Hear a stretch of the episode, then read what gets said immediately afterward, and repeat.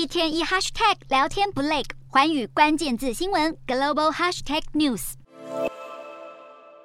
俄罗斯亲乌部队频频遭乌军击退，要是俄军被逼到进退两难的地步，普丁是否动用战略性核武已成国际社会当今最大忧虑。对此，普丁先前曾表态自己不会使用核武，又在当地时间二十八日与来访的哈萨克总统托卡耶夫签署一份联合宣言，宣称永远不应发动核战，因为核战没有赢家。普丁还引述两国在二零零六年签署的中亚无核武器区条约议定书，呼吁所有永和国批准这份条约议定书，强调无核的重要性。然而，声称不发动核战的普丁，嘴上说的与实际行动却恰恰相反。俄国副外长雷亚布可夫表示，乌克兰局势已经把俄罗斯逼到别无选择的地步，因此俄国将取消美俄原定十一月二十九日在埃及开罗召开的新战略武器裁减条约谈判。美国与俄罗斯二零一零年所签署的新战略武器裁减条约，宗旨在限制这两大永和国的核武库存上限，并规定双方最多只能部署一千五百五十枚战略核弹头。而根据规定美国能对俄国军事基地进行检查，确定条约的落实。如今，俄国指控美国只是想借由条约检视俄国军事基地，根本无意解决一系列的核武扩散问题，因此也将拒绝恢复两国间的谈判。